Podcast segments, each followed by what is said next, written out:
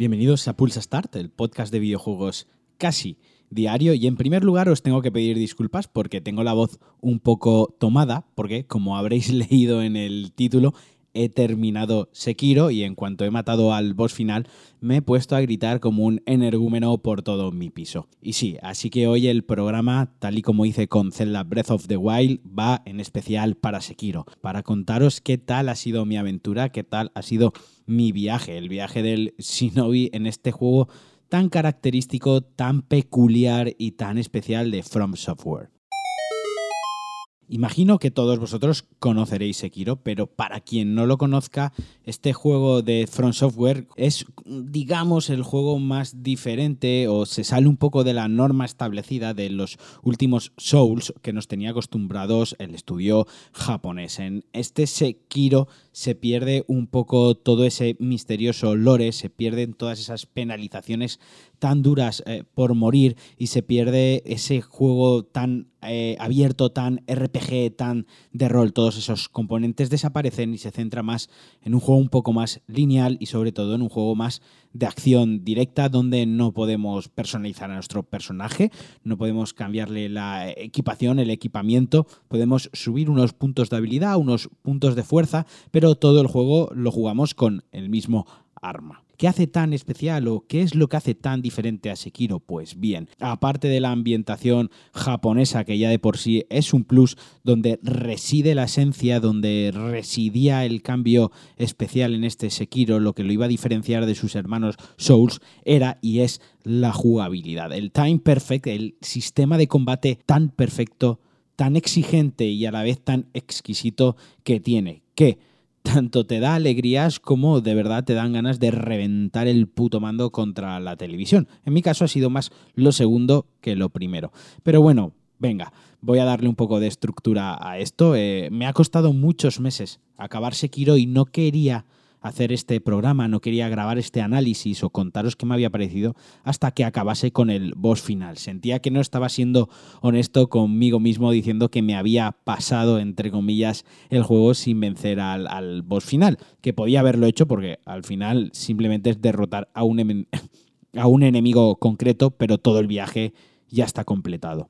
Pero para mí era importante principalmente porque creo que este boss final entorpece o entristece o enmarrona o directamente empeora mucho la experiencia del juego. Quizás porque en mi caso personal me ha costado, como digo, meses y meses, probablemente más de 150 intentos, he estado hasta un mes sin tocar el juego, porque me parece que tiene una dificultad eh, excesiva. O sea, el juego en sí es difícil, es muy exigente en los mandos, en los controles. Si no se te da bien controlar un juego si no eres bueno jugando como, como estamos acostumbrados, como entendemos la expresión de joder, qué bueno eres jugando, Sekiro no es tu juego, no te lo vas a poder acabar. En los Dark Souls puedes pasarte un boss, ya sea porque llevas una build de fuerza exagerada, ya sea porque corres alrededor del boss y le das un espazo cada dos minutos y aunque tardes media hora te lo acabas, ya sea porque vas chetado con magias o porque pides ayudas e invocas a NPCs y a otros jugadores. Pero en Sekiro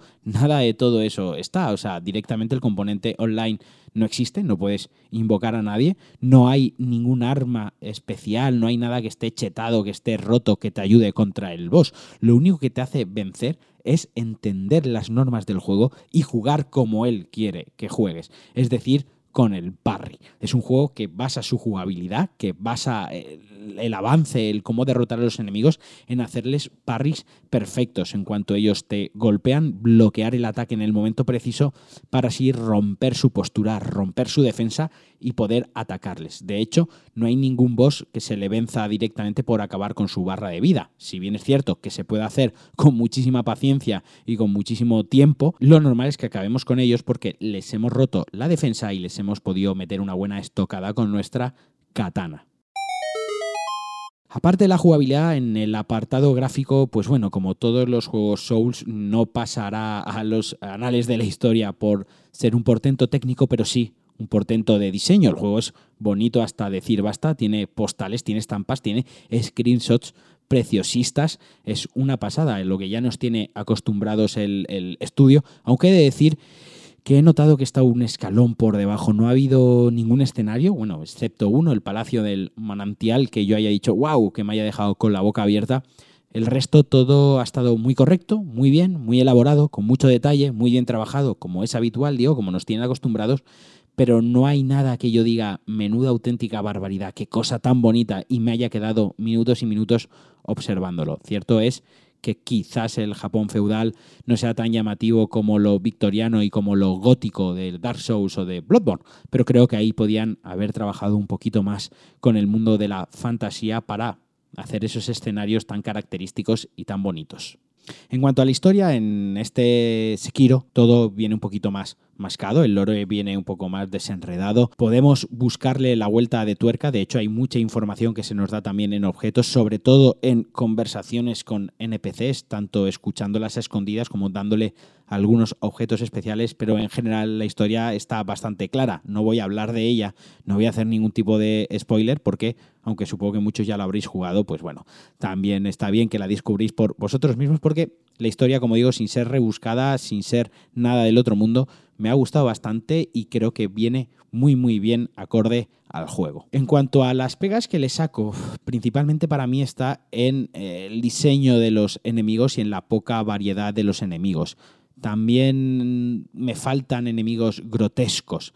Me explico un poco Dark Souls y vuelvo, lo siento, tengo que hacer comparaciones una y otra vez porque este es el siguiente juego de Front Software y cada vez que anuncian y sacan un juego es como un pequeño evento están siempre trabajando en unos enemigos grotescos, unos enemigos muy detallados, muy diferenciados de una zona a otra y que en un juego puedes encontrarte fácilmente 50-60 tipos de enemigos fácilmente. Este no es el caso, aquí hay muy pocos enemigos y todos muy muy similares. Aunque se han introducido un nuevo tipo de enemigos, los élite, que sin ser bosses, sin ser jefes de zona como con, con niebla, como suele ser habitual, son jefes que tienen dos puntos de vida y son muy muy duros y que por lo general no son obligatorios matarlos, pero que sí que nos dan ciertas ventajas o ciertas ayudas que vienen muy bien para superar la aventura. En cuanto a algo positivo que me ha gustado muchísimo y que creo que cabe reseñar de manera muy muy positiva y es muy importante es el diseño de niveles, sobre todo la verticalidad. Y aquí es donde está una de las grandes novedades,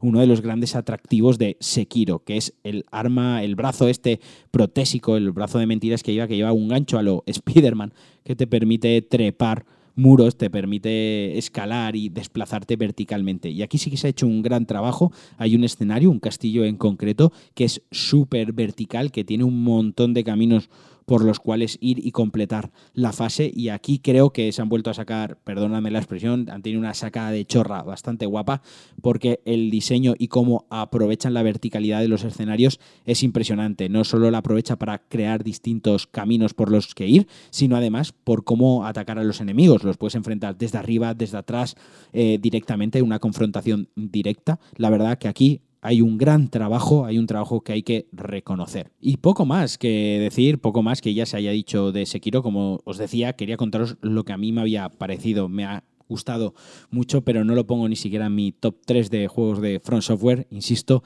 el final para mí ha empeorado muchísimo la experiencia. Yo entiendo que llegas al jefe final. Yo cuando llegué a Win en Front, uy, perdón, en Dark Souls 1, pues recuerdo que estuve un par de tardes, pero fue eso, un par de tardes intentándolo e intentándolo. Aquí directamente han sido meses y sé que no soy el único al que le ha pasado. Entonces rompe mucho ese, ese ritmo, rompe mucho ese vínculo que creas con el juego, ¿no? Mola empezar un juego y acabártelo. Te cueste más tiempo o menos, depende del ritmo de vida que tengas, del tiempo que tengas para jugar, pero mola que lo empieces, que lo acabes y que todo tenga una consonancia y todo vaya junto. Para mí el tener que haberme pasado un par de juegos entre medias, de vez en cuando intentarlo, muchas tardes de frustración simplemente por matar a un enemigo y decir me lo he acabado, pues la verdad es que lo empeora todo un poco. Y ojo, que habrá mucha gente que aquí me esté escuchando, se esté tirando de los pelos, yo no puedo, porque la cabeza no tengo, tengo solo la barba, pero y sé cuál es el argumento, sé que me van a decir, no es que el boss final de Sekiro es un examen final de, de, todo lo que has aprendido durante el juego, es la selectividad de los videojuegos. Te ponen a prueba todos los conocimientos, todas esas técnicas que has ido perfeccionando enemigo tras enemigo, todas las reúne el boss final y tienes que haberlas mejorado, tienes que haberlas perfeccionado, ¿no? Haberlas practicado muchísimo para poder vencerlo y que salga bien el combate. Pues bueno, no estoy de acuerdo, no me parece la selectividad del juego, me parece un examen final de cuatrimestre de estos de para subir nota, pero que si fallas te jodo y te la bajo, porque directamente es un poco lo que, lo que me ha pasado. No me considero un manco jugando, o sea, tengo bastante habilidad. Eh, Dark Souls 3 me lo pasé bastante fácilmente, creo que morí unas 20 veces en el primer run, Dark Souls 1 lo mismo. Estoy habituado a juegos difíciles y, me gusta, soy insistente, no suelo abandonar juegos y en este concreto creo que ha sido un poco injusto, que el boss final está un poco desmedido y es una prueba injusta. Pero más allá de esta queja personal, que bueno, vengo calentito porque llevo muchos meses intentándolo y también es normal que, haga más hincapié en ello. Como digo, es un juego sobresaliente, es otra obra maestra de Miyazaki, es otra obra maestra de From Software, es un juego de 8, de 9, de 9 y medio incluso, y es un juego que, que prácticamente todos los aficionados a las aventuras y a los retos importantes deberían jugarlo. Es todo un homenaje a Ninja Gaiden, a esa dificultad de samuráis, a, a esos shinobis, a esos cruces de espadas, choques de espadas, a esos cortes fuertes y a esos cercionamientos de cabeza. Ahora, mi próximo juego creo que va a ser Devil May Cry 5, que también lo empecé, me estaba gustando mucho, lo interrumpí por Sekiro. Así que en cuanto lo tenga finiquitado, pues también os contaré qué me ha parecido. Entre medias tendréis vuestros Pulsa Star habituales, los de actualidad, los de noticias y los de opinión. Espero que os haya gustado el programa de hoy. Como siempre, os mando un fuerte abrazo. Me podéis dejar vuestros comentarios, me podéis decir qué os ha parecido a vosotros Sekiro, si estáis de acuerdo conmigo, si os costó mucho pasaros el boss final o si para vosotros fue un paseo. Os mando un abrazote, nos escuchamos en el próximo Pulsa Start y adiós.